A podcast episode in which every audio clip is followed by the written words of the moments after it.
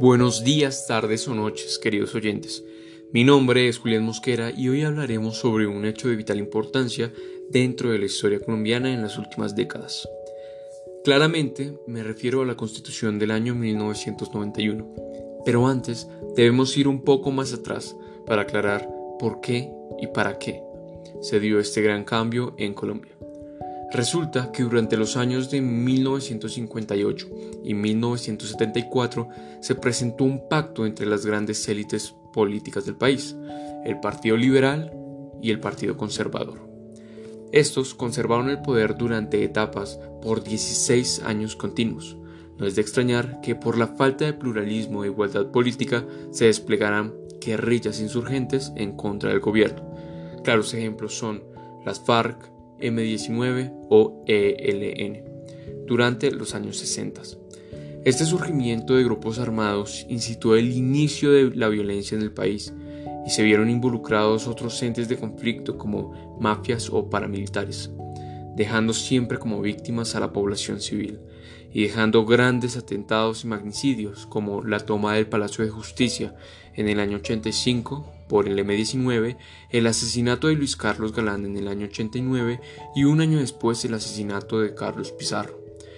Este descontento social y falta de participación política impulsó la unión de jóvenes de universidades públicas y privadas a luchar de forma pacífica por la realización de una constituyente. Este grupo se denominó la séptima papeleta en nombre del espacio que pedían para consultar al pueblo su acuerdo o desacuerdo con la idea. Gracias a eso, en el 27 de mayo de 1990 se realizó la votación y claramente ganó el sí por una asamblea constitucional. De esta forma, en el año 1991 se realizaron las primeras plenarias y se llevó a cabo la nueva constitución en el periodo presidencial de César Gaviria. Se destacan grandes nombres como Antonio Navarro, Horacio Serpa y Álvaro Gómez. Cuando hayan varias opiniones sobre un mismo tema, no se dirá que hay desorden, sino que se está expresando el pluralismo, dijo el presidente Gaviria sobre la Constitución, dejando en claro la dirección que ésta tomaría.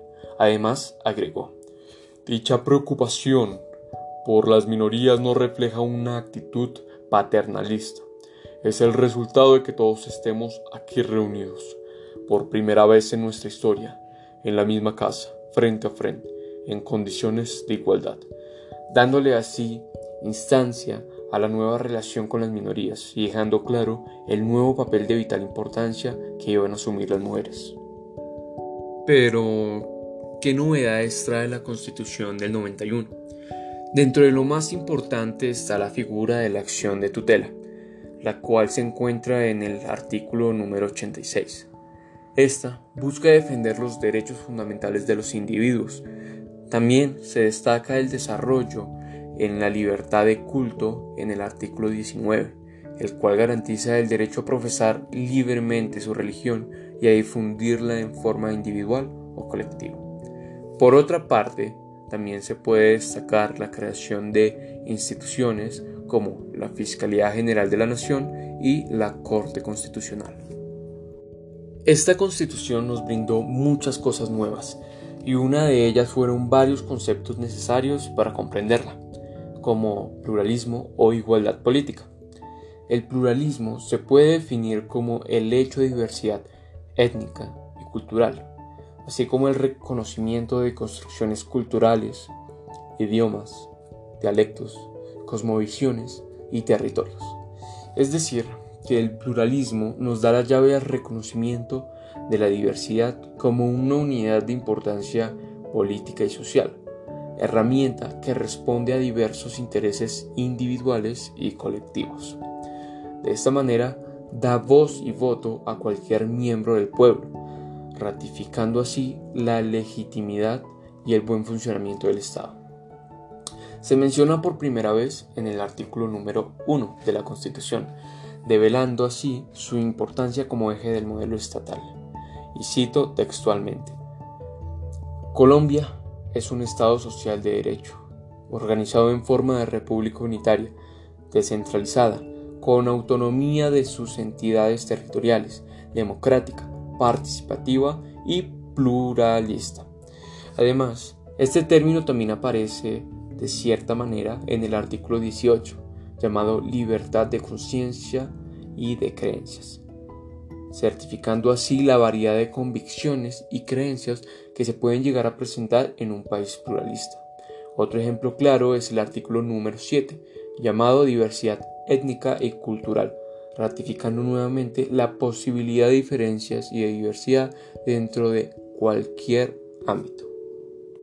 Por otra parte, la igualdad política se refiere a la convivencia política, a través de la libertad que ésta misma brinda, para que cada persona sea un ente político. Para ser más claro, hay que tener en cuenta que esta igualdad política tiene una base llamada igualdad intrínseca. Esta se refiere a que cada persona tiene el mismo valor y todos los intereses personales deben ser considerados. Dentro de un gobierno estos principios son de vital importancia. ¿Para qué?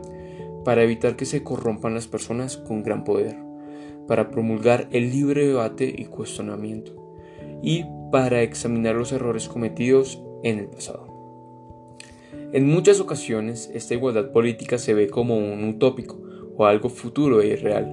Sin embargo, es una herramienta poderosa que debe percibirse como una guía para tomar acción e incentivar los cambios realmente significativos en el presente, para poco a poco acercarnos a la realidad que deseamos vivir.